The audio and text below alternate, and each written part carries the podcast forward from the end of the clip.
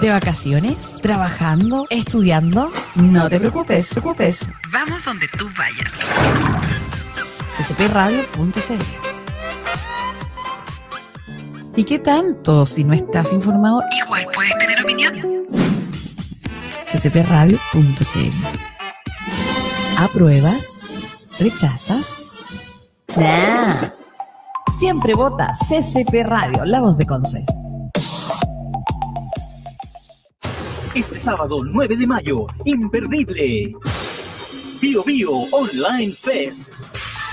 Distintos medios regionales se unen en una sola transmisión. Disfruta de Julius Popper, Charlie Benavente, Mauricio Durán, integrante de Los Bunkers y Villanes, Santigua, Feliciano Saldías, Seis Cantoras, Mia Leighton, Cetáceos, Felipe Moré, Cantareman, Canarito, Mera, Emana, KN Cumbia Nena, Astudillo. Todos unidos en un solo gran show, porque Bio Bio se queda en casa. Bio Bio Online Fest. Buena música. Este sábado 9 de mayo a las 17 horas. A 500 kilómetros al sur de Santiago, avanzamos contra fuertes vientos e incontrolables mareas. Bajando por el Biobío, divisamos esperanzadora tierra en la costanera. Hipnotizados por el clima tropical, nos aventuramos hacia la penquista bohemia. Eso de que el hombre que está informado puede tener opinión ya no es tendencia. En CCP Radio te ofrecemos la opción de que tú decidas lo que quieres escuchar de forma lúdica y sin tecnicismos que ni ellos pueden explicar. Avanzamos por la ciudad universitaria para recolectar las voces que nos representaran. Música, artistas, cultura, espectáculos, locura y mucho rock and roll. Solo lo encontrarás aquí, en la octava región. Es por eso que aquí comienza un nuevo día en la ciudad bipolar. Nos encontramos en CCP Radio, la voz de Conce.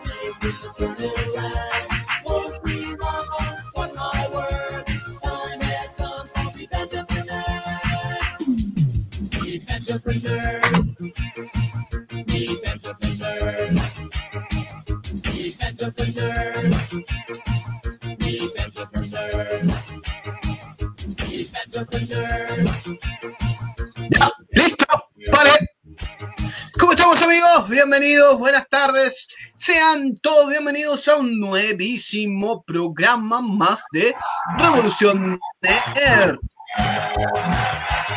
Está dando espacio, los aplausos, los vítores, los gritos y todo aquello. Bienvenidos amigos. Eh, saludamos a toda la gente que está conectada ahora mismo en www.ccpradio.cl que va por ahí, va por ahí, va por... Ah, no, no apareció. Ahí va. Ah, ah, ah, ahí va. Saludamos también a la gente que está conectada a través de nuestras redes sociales, de nuestra señal en Facebook, eh, CCP Radio, obviamente, a la gente que nos sigue en Instagram también, arroba CCP Radio, a la gente que está viendo por TuneIn, que nos está escuchando por TuneIn, que nos está viendo por IPTV, y a toda la gente.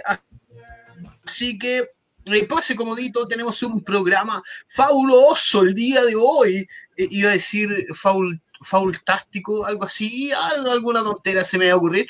Pero eh, vamos a hablar de películas, vamos a hablar de cine, vamos a hablar de películas y vamos a hablar de cine. También, después de todo esto, vamos a hablar de cine y películas. ¿Cuál es tu película favorita, amigo? Y ahí vamos a hablar de mi película favorita. Eh, tenemos invitado el día de hoy. Tenemos al gran, el sorprendente. Después lo vamos a decir. Pero antes de todo eso, antes de seguir, vamos a saludar a nuestros auspiciadores, por supuesto. Comenzando con SOS Betconce. En SOS Betconce, amigo mío, tú puedes llevar a tu mascota, hacer tus consultas, llamar, se atiende las 24 horitas y todo el fin de semana. Estamos en Los Carreras 1698 Concepción, los mejores especialistas. Estamos tomando todos los cuidados del caso con mascarillas, con guantecitos, se atiende de tres personas en la clínica. Usted puede llamar también puedes seguir en sus redes sociales en Instagram, SOS Betconce, Facebook, SOS Espacio Bet Espacio Conce. Así que todas las dudas están respondiendo dudas también. ¿ah? Todas las dudas las puede dejar en, en la caja de mensajitos de SOS Betconce, la mejor alternativa y el mejor amor para tus mascotas. También saludamos a. Hoy, medio hambre. Y cuando a mí me da hambre, yo solo llamo a los amigos de Kabuto Sushi y ahí vendría, ¡pum! Kabuto Sushi. Ahí está, Kabuto Sushi, el mejor sushi amigo de Concepción. Y sí, yo me atrevería a decir de toda la octava región. Puedes buscar las promociones, puedes buscar lo que tiene para ofrecerte en rolls, en balls y en sushi. ¿Y cómo puedes contactarlos? Muy fácil, llámalos al más 569-87423644 o al 41-264-4523. Ahí tienen todos, eh, hay una imagen que están todas las promos que tienen, están todos esas cositas ricas que tienen Kabuto Sushi. Hoy ya medio hambre, amigo Kabuto, mande sushi para acá. Y ahora sí, Ahora sí, antes voy a prender la luz porque me veía oscurito. Ahora sí, ahora sí que sí. Ahora apareció un poco, un poco la luz. Ahora sí, amigos míos, tenemos un grandioso programa para el día de hoy. Como te decía al principio, vamos a hablar de películas. Vamos a hablar, ¿cuál es tu película favorita? ¿Cuál es la película que tú más has visto? ¿Cuál es la película que te trae más recuerdos? Es película vieja, es película de ahora, es película animada, es película eh, live action o es película que fue un libro. Y ahí tenemos para acompañarnos una horita hasta las 6 de la tarde, acá, obvio, acá en CCP Radio y en Revolución Nerd. Ahora sí, saludamos a nuestro invitado del día viernes, al que siempre está los viernes acá, que no tiene nada que hacer el día viernes y está acá con nosotros. Saludamos, imagina, no imaginamos que va a aparecer leyendo un cómics. Siempre hace lo mismo. Así que ahora no adelantamos a la sorpresa y sabemos que va a aparecer el amigo Yayo leyendo un cómic. Saludamos a Yayo Subaco Comics. ¡Pum!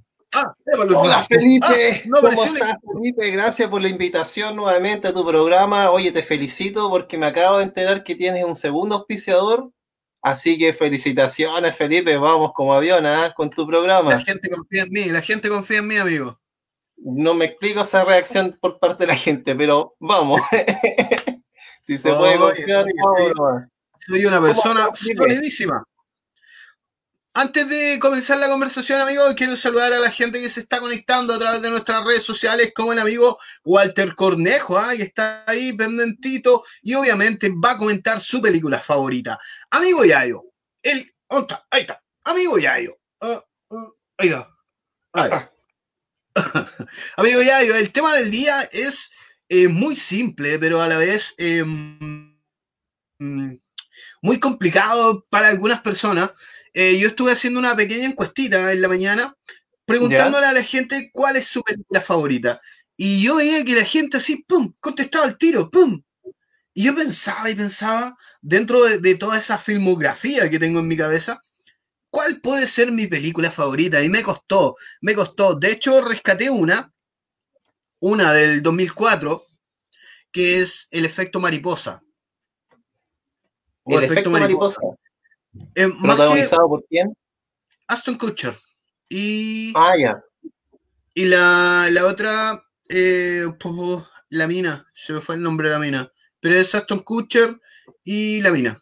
Gracias por no avisarme que me iba a preguntar por el protagonista. Gracias por dejarme en ridículo nuevamente, como un ignorante, como un imbécil que no sabe de lo que está hablando. Gracias.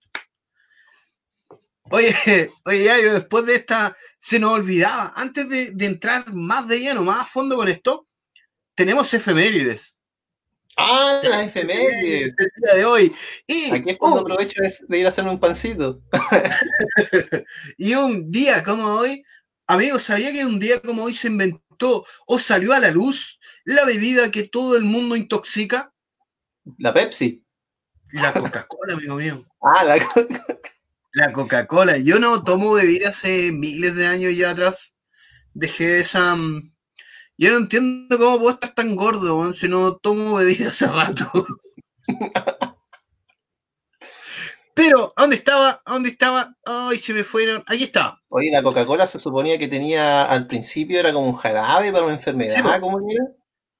Un día como hoy se creó la bebida Coca-Cola. Es un tipo de refresco carbonatado que se viene, que se vende en tiendas, restaurantes, máquinas expendedoras en más de 201 países. Y eh, producido por la compañía de Coca-Cola Company. En un principio, cuando se inventó, era un farmacéutico. Y Ya. lo inventó el señor John Per, eh, Pemberson. Per- Pemberson, sí. Fue una medicina patentada, aunque fue adquirida posteriormente por el empresario eh, Asa Chris Gandler.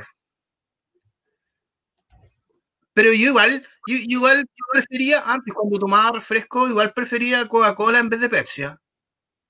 Ah, pero es que la Coca-Cola tiene componente cocainómano que te hace po. adicto. Entonces, Exactamente.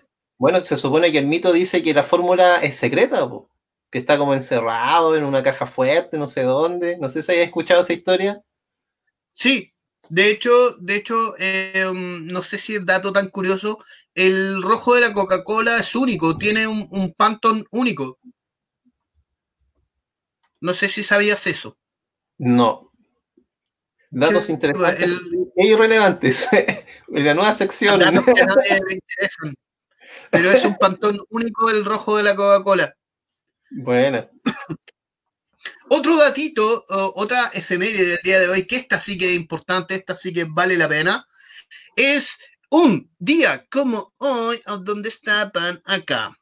¿A ¿Dónde estamos? Acá. Un día como hoy se celebra el Día Mundial de la Cruz Roja por ser el aniversario del nacimiento del suizo Jan Henry eh, Dumont en el año 1828, fundador de la Cruz Roja Internacional, creada como una organización para atender a los heridos de la guerra. En el año 1863 fundó el Comité Internacional de la Cruz Roja, consiguiendo que 16 países firmaran la primera convención de Ginebra en el año 1864. El objetivo de este es reconocer la inconsuperable labor de voluntarios y empleados que todos los días salvan vidas, ayudan a los más desfavorecidos y cambian mentalidades. Esa sí valía la pena, ¿ah? Esa era Sí, una efeméride que sí valía la pena. Saludamos a toda la gente de la Cruz Roja. Me imagino que están celebrando su día el día de hoy. ¿Tú sabes Ahora sí quiénes que sí. se pueden atender por la Cruz Roja? ¿Ah? ¿Tú sabes quiénes no se pueden atender por la Cruz Roja? Los vampiros. ¡Bien! Muy bien. En el humor diferente del Yayo del día de hoy, tenemos eso. No es necesario que se ría, amigo, de verdad. lo- le pedimos disculpas de corazón por lo que acaba de decir este hombre. Pero es lo que hay. La audiencia por eso. Sí, teníamos dos personas ya, yo, eh, habíamos mantenido personas y ahora se nos fueron, Se nos fue. se nos fueron. Y más encima esas dos personas éramos yo y tú, conectados. Y, y- y nos fuimos. Ahora sí, pasamos de lleno. Oye, tenía algo atrás, ¿ah? algo que hice, tenía una, una pizarrita. Pero por supuesto, Buena, ahí, ¿ah? este es un homenaje a, muéstrala al mundo. un homenaje a Revolución Nerd, The Nerd Revolution. Buena, muchas gracias, está buena. Y ahí está Felipe, Mira, un doctor estrella. ¿Se parece, no? bueno, es lo que hay. Yo creo De que hecho, hasta ese tipo está más Eric- flaco que yo. El Eric te puede poner en mute y este monito puede animar el programa. Hola, ¿cómo están? Bueno, hoy día vamos con Revolución Nerd. Vamos a hablar de películas. Se me olvidó el dato que tenía, pero vamos a continuar con una nueva sección de auspiciadores. Eh, adelante, por favor.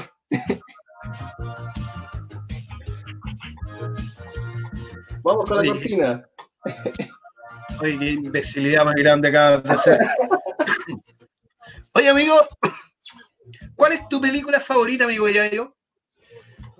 Mira, ¿sabes qué? Yo comparto esa opinión contigo de que es muy difícil escoger una película como tu película favorita, como la película. Y por lo general uno siempre tiene varias, pero yo creo que si tuviera que escoger una, podría ser eh, 2001 Odisea en el espacio. Yo creo que esa sería mi... Odisea en el espacio. Stanley Kubrick. De Stanley Kubrick, po. Para mí Stanley Kubrick es uno, uno de los mejores directores del cine y, y en su momento... ¿Ese, ese, tipo no, ese, tipo no, dirigió el, alun, el alunizaje? ¿Fue el mismo que, bueno, fue el mismo que dirigió el, el alunizaje. El mismo que escribió el mito de que lo, el ingrediente de la Coca-Cola está encerrado en una caja fuerte, también fue el que, el que escribió que grabó el alunizaje, pero, pero claro, Stanley Kubrick, mira, piensa que 2001 Odisea en el Espacio fue un fracaso en taquilla porque era una película muy avanzada para la época y además sí, experimentó con efectos especiales que recién Star Wars lo retomó. O sea, la primera película con efectos especiales, digamos, en el espacio no fue Star Wars en, en, en términos de cómo entendemos la ciencia ficción hoy día. Po. Yo creo que Stanley Kubrick fue un visionario en ese sentido y las técnicas de efectos especiales que retomó Star Wars, primero las ejecutó Kubrick. Y bueno, y más allá igual del, del, de la temática que toca la película, ahí están los, me dicen por interno que en la pantalla se está viendo los animadores de Revolución Nerd que están ahí en, saliendo al aire en este momento. y no, pues Kubrick, no sé qué te parece a ti, Felipe, en las películas de Kubrick. Mira, yo he visto. Ay, imbécil. Puta, me desconcentraste, po, Yo he visto Ojos bien cerrados de Stanley Kubrick. Eh, ah, he visto Odisea en el espacio 2001. ¿Ya? Y, y hay otra que vi que se me fue el nombre. Lo encuentro, lo encuentro muy, muy metódico en los planos que usa Kubrick. Claro. Desde ese punto de vista, súper exigente. Sí, puede sonar como un poco rebuscado el, el comentario, pero los planos de Kubrick eh, sí marcaron historia y sí marcaron línea para nuevos cineastas más adelante. Claro. Como que sí, eso, porque... eso, es lo que, me, lo que me puede llamar la atención de Kubrick. No soy muy fanático de él, a pesar de que me gustó su alunizaje, fue bastante visto, más visto en, todo, en toda la vida. Pero eh, yo diría que sí me gusta Ojos Bien Cerrados. Me, me gusta bastante esa película. Esa no la... tengo la película Tom Cruise, ¿cierto? Sí. No tengo como así una um, un director, así que sea como que sea así como wow, ese es, es mi tipo a seguir. Tengo como podría ser como varios Oh, es la naranja mecánica, mira. Buena ahí. ¿Cómo se llamaba ese tipo de la naranja mecánica? ¿Ah? ¿Cómo? Una apología a la violencia. No te escuché, weón. Una apología a la violencia. Ah, ¿la naranja mecánica? Sí. Hoy tenemos al amigo Alexi Urruti que lo está viendo también. A lo mejor él también quiere comentarnos sobre su película favorita. Mira, aparte de, del efecto mariposa, yo podría tirar eh, otra película y tengo como, tengo como varias, varias dentro de la cabeza. Pero una película, para que sea tu favorita, te tiene que abocar momentos, dicen. Claro, a lo mejor en, en, en, un momento determinado, ponte de tu infancia, de tu adolescencia o de parte de tu vida, donde tú la viste y de alguna u otra forma esa película te tocó. Yo creo que Requiem para un sueño, en algún momento de mi adolescencia, cuando yo la vi, eh, sí, sí tocó a varias personas esa temática de la drogadicción más fuerte, de las adicciones, de volverse loco. Claro. Yo creo que Requiem para un sueño es, es, es como un estilo de naranja mecánica, pero un poquito más, un poquito más brutalcita. diría yo. No a lo mejor en sentido de violencia, sino de, la, de lo que mostraba. En la crudeza. De, como el... ¿Ah? Como en la crudeza. Es una película mucho más cruda porque, claro, retrata un tema de que, por ejemplo, el tema de la droga muchas veces te lleva a un vacío y en contraposición a lo que planteaba Kubrick, que es una película más eh, humanista, como más, más, digamos, como va en, como que proyecta en qué va a terminar la humanidad. Y claro, y Requiem por un sueño, una película más visceral, o sea, más sí. Em, te, genera más. Hay una escena de Requiem para un sueño, eh, el del televisor, el cómo te va criando el televisor, cómo te va creando aparte de criar, te va creando adicciones la televisión. Por eso, por eso a la gente, o por eso a la, a la, a la mamá le, dolía tanto que le robaron y él tenía que ir a, y ella tenía que el refrigerador Deja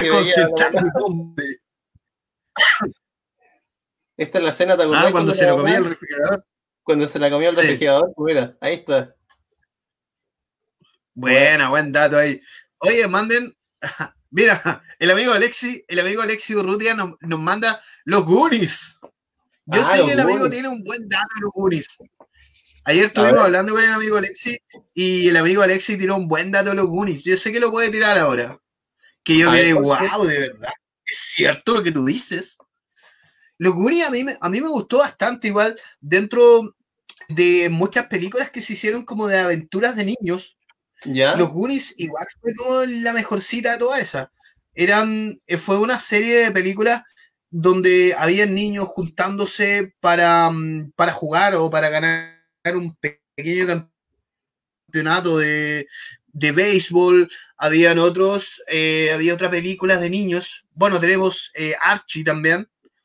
Tenemos, había otra, bueno, habían varias películas de niños que mm, era como generalmente la, típica película estadounidense donde era aprovechar bien el verano para pasarlo bien con tus amigos, haciendo algo.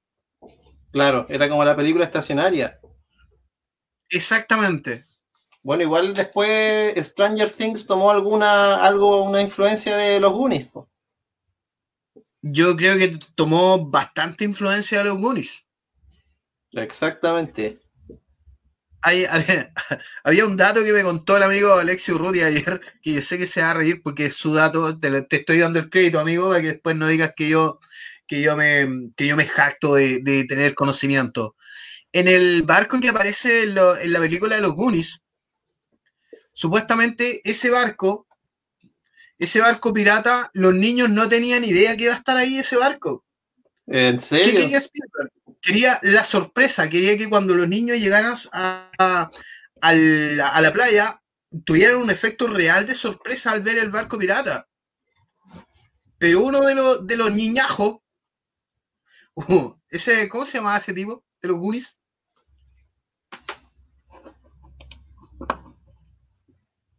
Ese Creo que se llamaba Slot, ¿no? No, no, no, no recuerdo. Ya, pues, volvamos al, momento. Y cuando apareció el barco y aparecieron los niños, a uno de los niños se le sale un what the fuck, se le sale un ¿qué es esto? ¿Qué es esto? Maldición.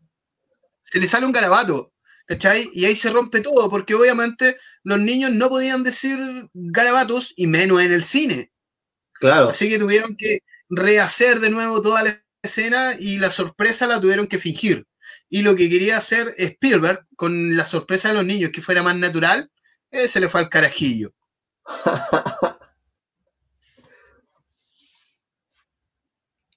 Pero a ti te gustó los Goonies, a mí sí me gustó los Goonies. Sí. de hecho, hace, lo que pasa es que la película de los Goonies, la, particularidad que tiene es que eh, tiene el, sello de Spielberg que él es un experto en aplicar como la magia en las películas. Entonces, a una, tú a medida que te vas introduciendo en la trama, eh, él va generando un cierto ritmo que en algún momento eh, genera como un quiebre, entonces es como una fantasía, es como un cuento de hadas, pero con el sello de, Spielberg. Entonces, por ejemplo, con ET, eh, e pasa algo similar igual, como que Mm. es una historia como que tú te encariñas con el personaje, eh, como que vas sufriendo con él, como que va- vas pasando todo lo que va experimentando él, también lo vas experimentando tú. Y, y eso tiene que ver con ese sello que tiene Spielberg, esa facilidad como de generar como una magia. Yo, con eh, Jurassic Park pasó lo mismo, o sea, tú veías la película Sí, y tenías, tenías la sensación de que estaban ahí, po. Y, y no va por un tema como de, o sea, en el fondo los efectos especiales es un complemento a lo que, a, a lo que él ya venía generando La con, eh, con eh, claro, con la historia. po. Porque, por ejemplo, el, el vaso, cuando empieza a temblar con los pasos del tiranosaurio, no es algo que sea que de CGI y aún así logra el objetivo de, de generarte una tensión. Entonces, en eso radica el, en eso radica la importancia de Spielberg, que tiene la capacidad de transmitirte cosas con... Yo en la, en la película, a propósito de tensión, en la película que, que sentí así que hace muchos años no sentía una, una tensión viendo una película, fue en Guerra Mundial Z, weón. Ay, qué buena Ah, ya. película la pillé. Puta, yo no Muy la visto buena película. no, es buena, es buena. Mira, tampoco tiene así como mm, eh, grandes patrones de filmación ni nada por el estilo. Eh, eh, se podría decir hasta que es una película más de zombies. Pero, viejo, está, está tan bien mezclada, tanto la, la fotografía como la música de la película, que te, te da una tensión. Hay una, mm, hay una escena donde el tipo tiene que pasar a buscar la cura en un pasillo largo, donde cualquier, eh, cualquier ruido que haga, obviamente despierta a los zombies. Y viejo, yo estaba así. Yo estaba así esperando, no, no te muevas, no. Y que una película que tiene eso, y yo, yo por eso a mí, a mí me gusta esa película, porque me generó cosas, me generó expectativa, me generó tensión, eh, me generó alivio igual cuando el tipo, acá trabaja Brad Pitt, cuando Brad Pitt estaba bien, no, sí, es buenísima la película, no tiene como, tampoco tiene como una mayor historia, ¿ah? La, la cosa es que había un paciente cero, este tipo empezó a morder a otros y todo se globalizó. Y ahí habla muy bien de la globalización la película, ¿ah? porque esto empezó, el paciente cero estaba como en Irak ¿Ya? y se movió a través de los aviones, a través de los buses, a través de, de las carreteras y se empezaron a contaminar todos. ¿Cachai? O sea, Ah, es como hoy muy, en día. muy contingente. Ah, exactamente, muy contingente de lo que pasa hoy día. Y la película, aparte de no tener como una historia muy consistente, eh, es buena en el sentido que te va, te va conectando mucho con la película, con, la, con las tensiones, con el sonido que tiene, con la música de fondo. Y el juego también es muy bueno, tiene un juego es muy bueno, igual Guerra Mundial Z, así que igual es recomendable.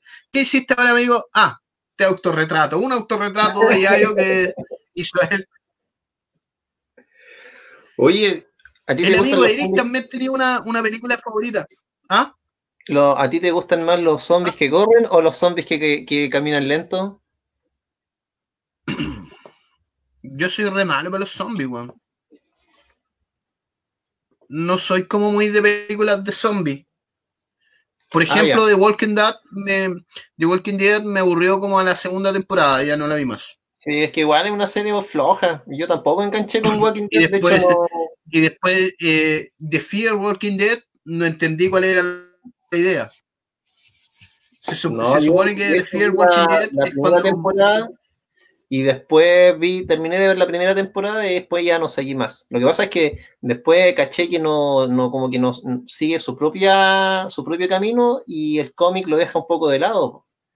Y el cómic yo creo que es rescatable hasta el número 8 9, pero después de ahí para adelante mm, tampoco es un cómic que me... de ahí, de ahí yo creo que a, a la, a la serie de Walking Dead le pasó algo muy parecido como por ejemplo a la serie de Big Bang Theory, que la idea central ya. estaba muy buena, estaba muy buena, pero después eh, tenían que meter algo que supuestamente la gente quería ver, como por ejemplo eh, parejas, eh, rompimientos, algo que tú eh, viendo un cómic de zombies no tienes por qué ver. Y la gente que se acercó a la serie de Walking Dead era porque uno era seguidor del cómics u otro le atraía la, la idea que era buenísima, que era despertar en un mundo semi-apocalíptico donde estaba rodeado de zombies y en el momento, en ese momento pensabas que eras tú solo el que estaba ahí. Claro. Y también, mira, se me hizo una semejanza recién, se me cruzó por la mente, eh, con la película El mundo, el mundo acuático ese, Waterworld. Ah, de, de Waterworld. Donde habían pequeños, sí, que la- ¿de quién era esa, esa imbecilidad de... ¿Cómo se Kevin llama este actor? De Kevin Costner. Kevin Pero ¿sabes por qué? Se me cruzó y lo asemejé un poco con Walking Dead, porque aparte de que ya no había como una civilización dominante, habían pequeñas tribus. Claro. Y esto es lo que hizo The Walking Dead, como, como que metió, aparte de pequeñas tribus, metió demasiada gente donde no tenía que haber gente. ¿cachai? Y empezó a meter, a meter intriga, a hacer una novela de The Walking Dead. Y ahí es donde Claro, la gente se empezó a empezó gente- perder el, pe- empezó a perder la, la particularidad de que era uno en un mundo Exacto. supuestamente post-apocalíptico. Y como, claro, como decís tú, eh, te sacaste una película. Hace igual, ¿ah? Waterworld es un, yo creo que es una película que, que hoy en día y en un par de años más va a terminar siendo de culto, porque claro, en su momento fue una ridiculez, pero, pero Es que no ahora- fue por- no fue la ridiculez, fue, no fue por, por la temática de la película. Si todos saben que la ridiculez fue porque el Kevin Costner ese, pues. Por eso, Pero sabéis que por esa eso la gente aún se burla de está Waterworld. envejeciendo, está envejeciendo súper bien y yo creo que en algún momento eh, Waterworld va a ser una película de culto.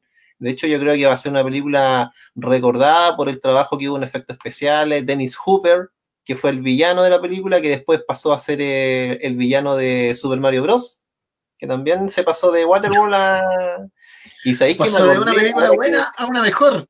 Ahora que sacaste de ahora que sacaste a Waterworld me acuerdo que después de esa película el Kevin Costner produjo otra película también El Mensajero.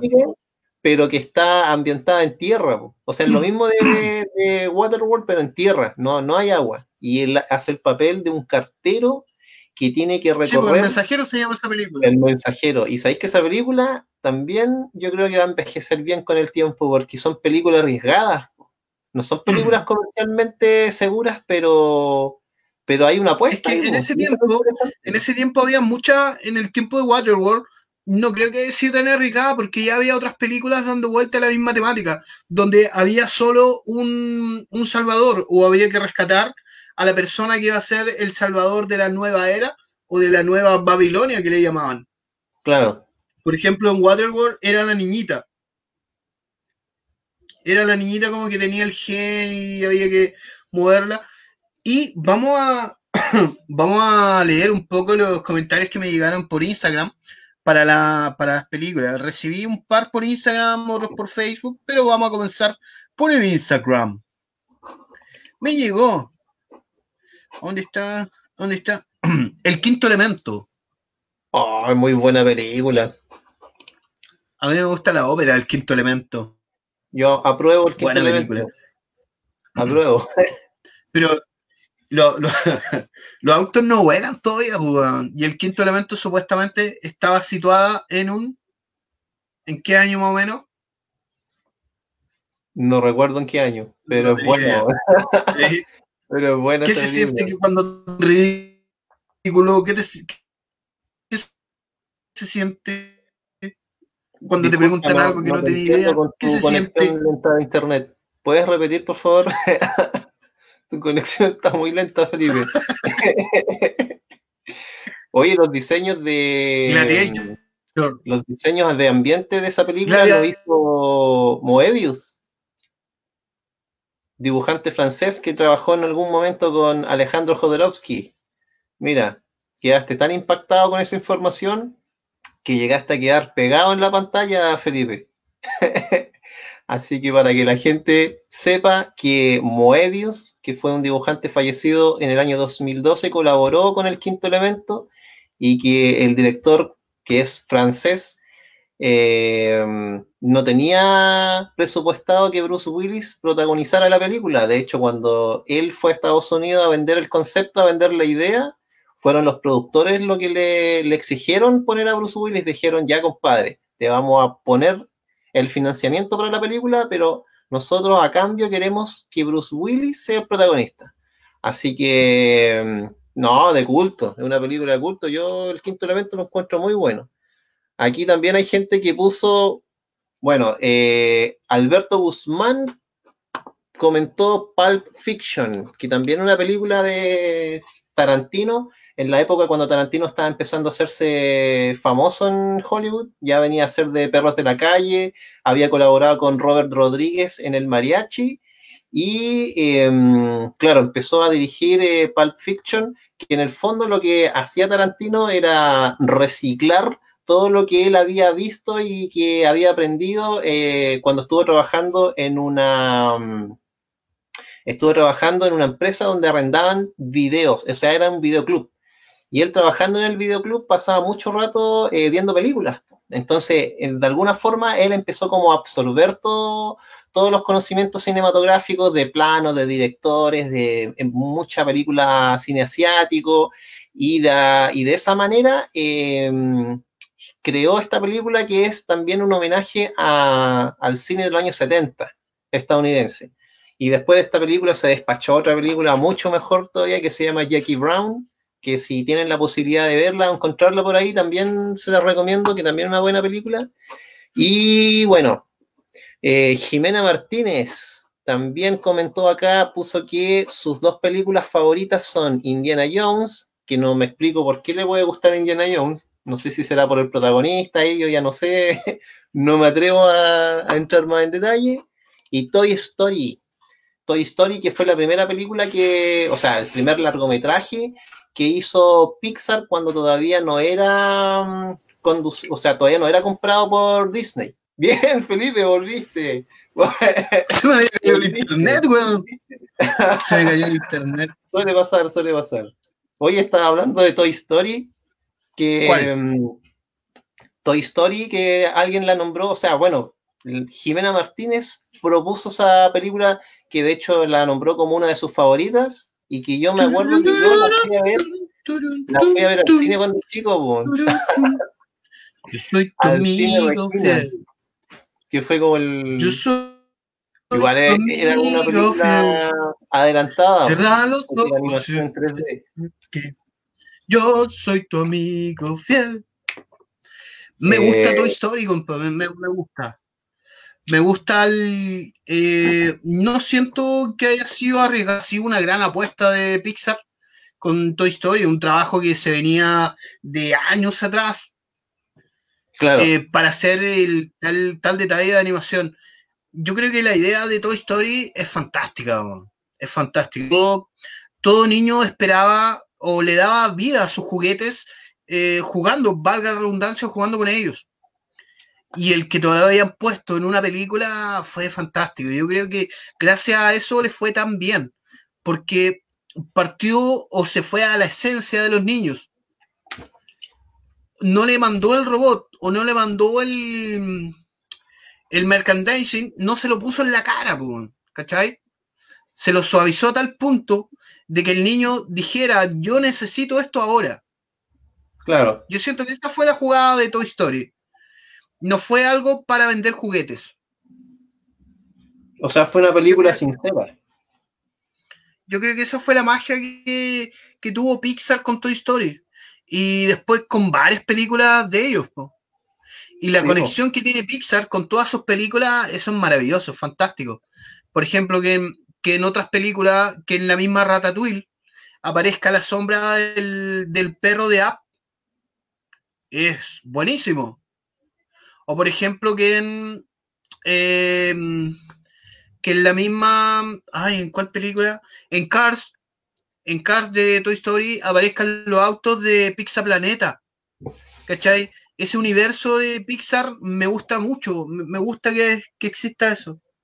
Oye, lo otro es que Pixar llegó en el momento oportuno para salvar a Disney, porque en esa época, si no recuerdo mal, de hecho, Toy Story es de, hecho, 1994. Y en esa época. Los, eh, animadores de Pixar eran de Disney antes. Claro. ¿no? Y lo otro es que las fórmulas que estaba ocupando Disney para sus películas ya eran como antiguadas, porque el, último gran éxito que tuvieron fue El Rey León, que fue en el 92, y después de eso trataron con Pocahontas, que como que no les fue muy bien, y creo que también después trataron de hacer otra película similar, pero con animación clásica, entonces Pixar llegó en el momento oportuno para salvar a, Disney, que iba como en picada, y de hecho, en términos creativos, también los... Eh, hubo un, refrescamiento también en términos creativos. Sí, por supuesto. Pixar trajo bastante refresco a las películas de animación, donde ya no eran princesas ni héroes los que estaban, los que estaban ahí a la cabeza, eran objetos comunes. Y eso era lo fantástico que tenía. Mira, Rec Rec dice Jackie Brown, mi favorita de Tarantino. es muy buena. Evil Dead 2, Starship eh, Troopers, así por ah, nombrar algunas. gracias, gracias. Rec, es otra película clásica, ese es de culto también. Starship Troopers, sí. Oye, ¿hablaste del gladiador o no alcanzaste antes que yo me fuera? Eh, espérate, lo que pasa es que el amigo Eric aquí puso, si acaso creemos que Toy Story envejeció mal o bien con las secuelas. ¿Qué piensas tú, Felipe? Yo soy fanático de Toy Story. La 4 sí me gustó que le dieran un final, viejo. Necesitábamos ese final. El final no era que, Andy ya no tuviera sus juguetes o que haya regalado sus juguetes. El final era que los juguetes eh, buscaran su propia independencia. A mí me gustó la 4. Me gustó a lo mejor un poco menos que las otras, pero me gustó porque nos dio ese cierre a, los, a los fanáticos de Toy Story. Yo lo vi como un cierre. Oye, y mm, alguien, ah, ¿y qué te parece igual Indiana Jones? ¿Te gusta Indiana Jones o no? Sí, me gusta, me gusta. No soy así como mm, fanático, pero si la pillo, la veo. ¿Y de la, ¿y la 4? ¿Qué te pareció la 4?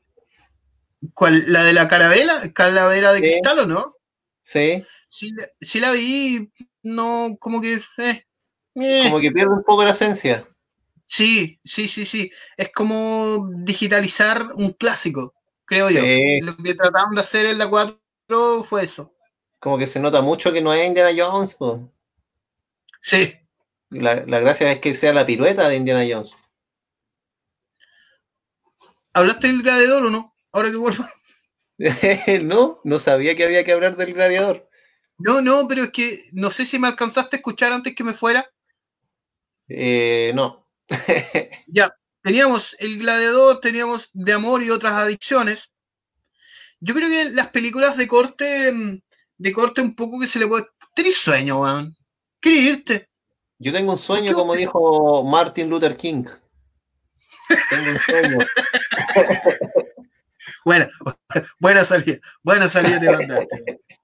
Oye, es que acá me pusieron eh, de amor y de otras adicciones. Yo siento que las películas de, corte romántico, siento que igual le dan, le dan bastante peso a una. Mm, em, a una. Oh, se me fue la palabra, pero a una. Siento que igual son re importantes. Siento que igual, igual calzan con todo. Por ejemplo, ejemplo, yo tengo la mía favorita de, ese género. ¿Ya? A mí, por ejemplo, me gusta, me gusta Postdata Te Amo. Me había llegado un comentario justo ahora. Tropa de Elite, me dijeron igual acá, Baldwin Díaz, el amigo Baldwin, y hoy me pilló. ¿Cuál es Tropa de Elite? Tropa de Elite. Me suena serie juvenil de Netflix esa Tropa de Elite. Estoy googleando, compadre. ¿Cuál tenía más? Eh, Corazón Valiente me pusieron igual, Ah, sí, igual es buena. Aunque sea inexacta históricamente, pero. Bastante inexacta históricamente. Buena, Pero sí, eh, dentro de la dentro de la gente de, mm, o los extracts, extracts, dentro de los extras sí había gente del clan Wallace. Pero obviamente, históricamente estaba muy inexacta la película, si es verdad eso. Oye, hablando, me acordé ahora que estaban citando películas románticas, hay una película romántica que no es muy romántica, pero que trata el tema del romance de Adam Sandler, que se llama Punch Drunk Love, que es una película que mm, realizó en el año 2002 y que lo dirigió Paul Thomas Anderson, que igual es otro directorazo. Sí. Tiene harta películas buenas y esa película en particular no es una comedia, Y Adam Sandler como que trató de emular un poco lo que hizo Jim Carrey, que tratar de hacer películas, mira, ahí el amigo Eric, qué rapidez, ¿eh? como de tratar de generar eh, películas que no sean comedia y Adam Sandler trató como de copiar un poco a Jim Carrey, pero no lo logró mucho porque al final se encasilló, digamos, en sus personajes de cómicos, pero si tienen la Pero que posibilidad de Jim Carrey, Jim Carrey, Jim Carrey, Jim Carrey les dio clase en Eterno Resplandor de una mente sin recuerdo, en la otra del que vivía dentro de un domo, ¿cómo se llamaba esa? Ah, ese se llama Truman Show. The Truman Sí, Show. Truman Y- Show. Y ahí son papeles dramáticos, pero fuertísimos, pues. El amigo, el amigo Eric dice que Jim Carrey es terraplanista. Aparte, aparte que es terraplanista y se le fueron las cabras así, pero en manada del bosque al hombre. Pero es un genio, el tipo de la actuación es un genio. El tipo te puede hacer reír y te puede dejar así, ¡pua! con la boca abierta, viendo un viendo un- una, una actuación seria o dramática de él. El- hay actores que te hacen eso, ¿cachai? Que, mm, que tú puedes ver un personaje donde está, por ejemplo, como de, mm, de vendedor de, de gasolina, por decir algo, y tú le compras que el tipo vende gasolina. Sí. Y que en su otra película el tipo maneja un Ferrari y tú le compras que el tipo maneja un Ferrari. Y Adam como- Sandler siempre va a ser Adam Sandler. Adam Sandler. Siempre va a ser Sí, Adam. Sandler. Por ejemplo, Bueno, es como- Brad Pitt. Brad Pitt, ese tipo es actorazo. sí. DiCaprio es actorazo. DiCaprio se ha mandado unas actuaciones, weón. Es actoracísimo el hombre. Acá me mandaron una lista igual, me pusieron eh, las de Rocky, todas las de Rocky, me dice el amigo Isaac Horacio Arriaga. Eh, Mauricio Villarroel, cualquiera menos Star Wars. Ese obviamente lo acabo de eliminar por... Apoyo. Apoyo. Ah, pero es que tú eres trekking, po. Esa gente no existe en el mundo. Ni, ni siquiera los vulcanos los quieren a esos, po. La de... ah. Star Wars, Back to the Future. Oye, ¿por qué? ¿Por qué se no...? Yo el otro día, o hace varios capítulos atrás, igual estaba hablando de Back to the Future. Y hoy pensé cuando me escribieron, ¿por qué le empezamos a decir Back to the Future? Si siempre le dijimos volver al futuro. bueno, hay un condicionamiento estadounidense, tú sabes que son Sí. una colonia de Estados Unidos, pues.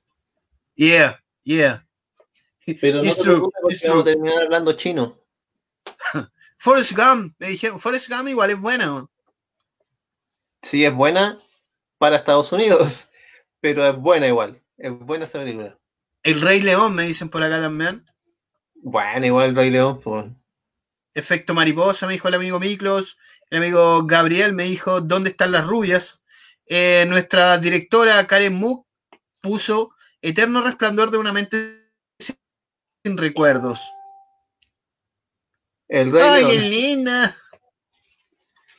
Oye, pero esas son películas que uno va a ver siempre. po. Si te las pilláis en el- haciendo zapping, las vais a ver. po. Y ahí donde llegó el amigo, el amigo Baldwin, y dijo Tropa de Elite. No sé cuál será esa, honestamente. Mira, aquí puse. Eh, The Crown. conozco, pero dice que es una película brasileña dirigida por José Padilla. No, película po. brasileña. Eh, puede ser.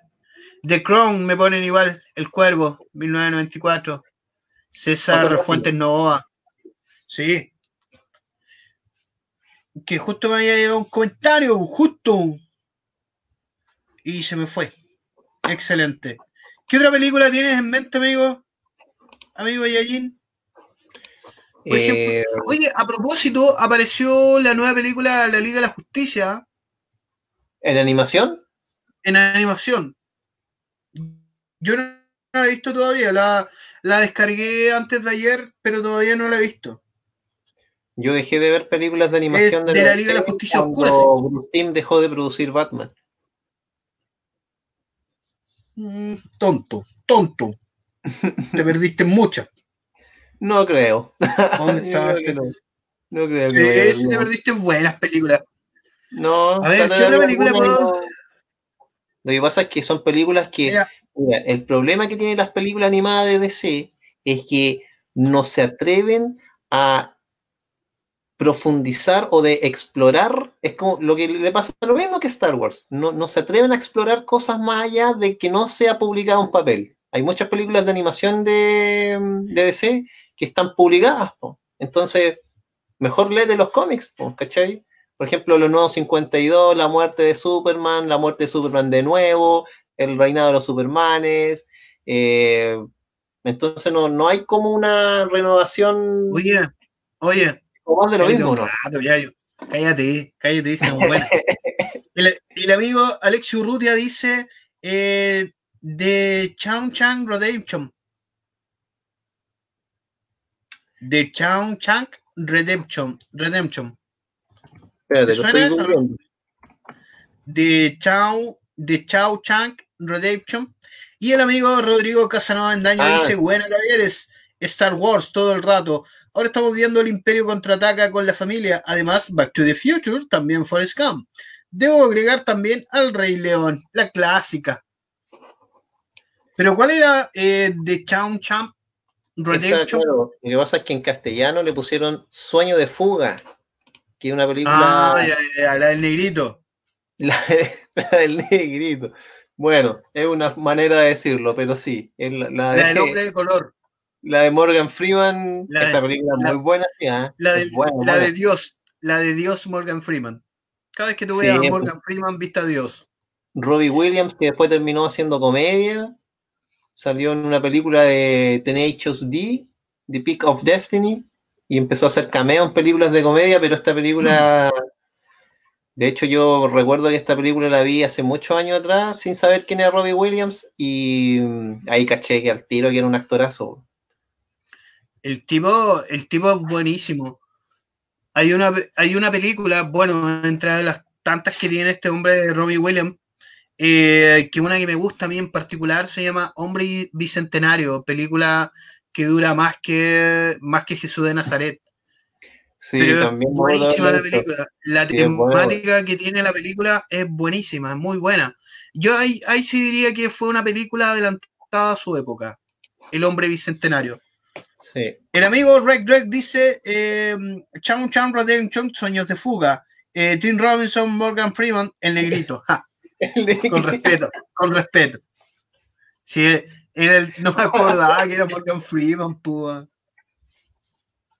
No, a ver, a- pero a mí me gusta, me gusta Morgan Freeman, tiene, pero siempre lo, lo veo como Dios. En las películas que hace es Dios. Yo siempre lo Y veo aparte que su- como su voz, Alfred. Su voz en los Ah, no, como Lucius en lo- Fox. ¿Por qué dije Alfred, weón?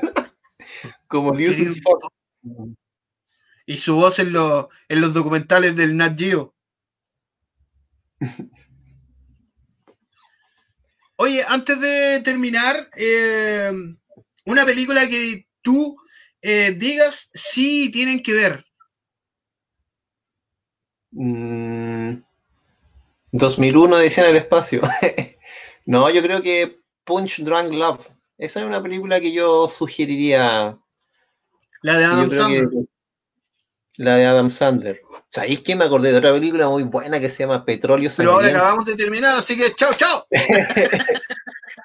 Petróleo Sangriento. Petróleo sangriento.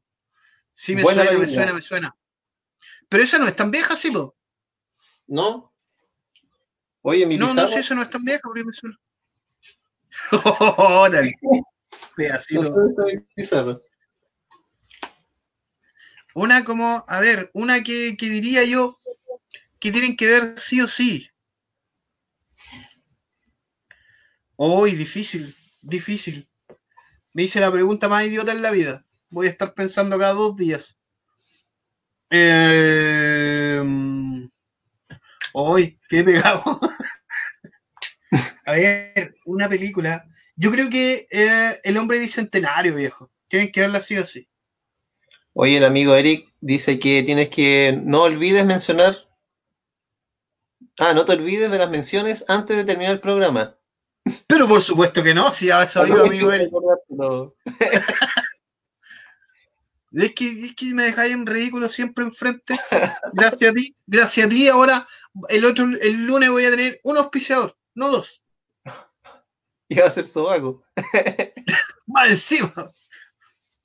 Oye, eh, yo creo que esa, yo creo que el hombre. No, me acordé de otra. He. Eh, no, eh, Here. Here. Ah, De Joaquín Phoenix. Esa tiene que ah, ver sí o Joaquín sí. Phoenix.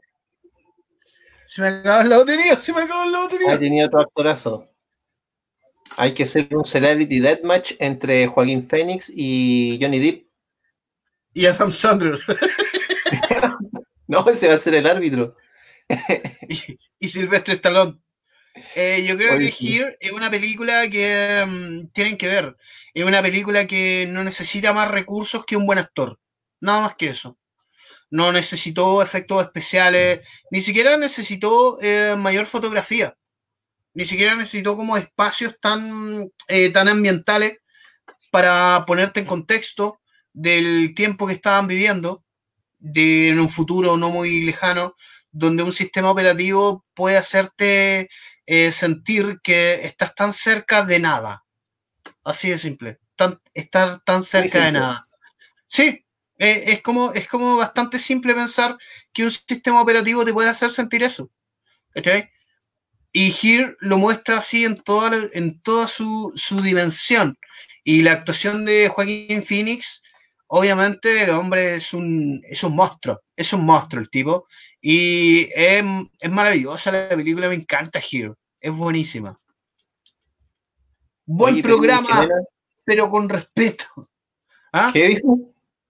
Alexi Buen Brute dice programa. buen programa, pero con respeto. Quizás qué quiso decir el hombre. Amigo Eric, ¿tienes alguna película que quieras recomendar antes de irnos? Aquí puso una. No, la verdad es que no. Porque quedan cuatro minutos de programa. Oye, apareció Eric. Aparecí. Solo para decir que quedan cuatro minutos. Oye, pero mira, Esa fue la señal para decir, No, hace no, no. menciones. Esto merece un aplauso porque Oye, aprovechando, aprovechando que está Eric, aprovechando que está Yayo y aprovechando que están todos ustedes, amigos, obviamente les tenemos las recomendaciones para usted. Si usted tiene mascota, amigo mío, yo le tengo el consejo que usted necesita. Mira cómo engancho ahí, pa, pa, pa, pa. Obviamente, SOS Betconce, Los Carreras 1698 Concepción, amigos míos, puede dar a su perrito, a su gatito, a su loro, a su dinosaurio, ¿ah? Y ahí tenemos los mejores especialistas para sus mascotas. Atendemos las 24 horas del día. Y digo atendemos, sí, amigo mío, porque somos parte también de la familia de SOS Betconce. Siga sus redes sociales en Instagram como arroba SOS Betconce, en Facebook como SOS Espacio Bet Espacio Conce. Todas las dudas que tengas de tus mascotas en SOS Betconce te pueden ayudar.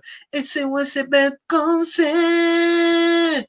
Pasamos ahora, ahora que te dio hambre, amigo mío, ahora que estamos terminando, ahora que puedes relajarte, tenemos el mejor consejo para ti en un viernes, viernes de cuarentena, pero no de hambre, amigo, porque tenemos a los amigos de, de Kabuto Sushi, el mejor sushi de Concepción y de la octava región, amigo. Kabuto Sushi tiene las mejores promociones en bowl, en hand roll y obviamente en cortes de sushi. ¿Cómo lo puedes encontrar? Muy fácil, amigo.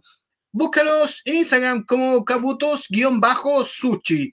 Puedes llamar también al más 569-874-23644 y al 41-624-4523. Kabuto Sushi para el hambre, para el sushi, Kabuto Sushi, Kabuto Sushi. Ah, ¿cachai? Le tengo, le tengo musiquita a todos los auspiciadores y obviamente te estamos esperando a ti, a tu negocio, a tu emprendimiento.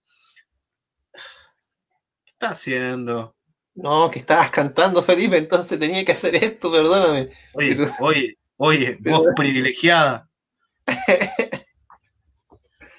Ahora sí, eh, ya estamos llegando a un minuto de terminar el programa. Agradecido eh, de obviamente la presencia del, del amigo, la presencia del amigo Yayo. Ahí Gracias. está, ahí está. Ahí está ya. Sé que la andáis buscando. Yo ahora, yo no, yo estoy buscando la pizarra que no sé de Todavía no la pillé. No, pero después la voy a buscar. Oye, muchas Agradecido, gracias. obviamente, invitación, y ¿eh? nos vemos el otro viernes con el amigo Yayo para un nuevo día de revolución con Yayo. Revolución Sobaca. Y nos vemos, nosotros nos vemos el lunes a las 17 horas para seguir revolucionando, para seguir viendo los temas nerd que a ti no te interesan, pero quieres aprender, sí, obviamente. Y quieres aprender, obviamente, del peor, sí, de mí, del que nada sabe. Así que nos vemos el lunes a las 17 horas. Siga con la compañía de CCP Radio. Chócale, Yayo. Oh. Ahí está. No, con eso. Estamos haciendo pantomima. for one cool. They oh, yeah. They laugh at our hair. The girls walk by with their nose in the air. So go ahead, put us down. One of these days, we will turn it around. Won't be long from my. Time has come, I'll be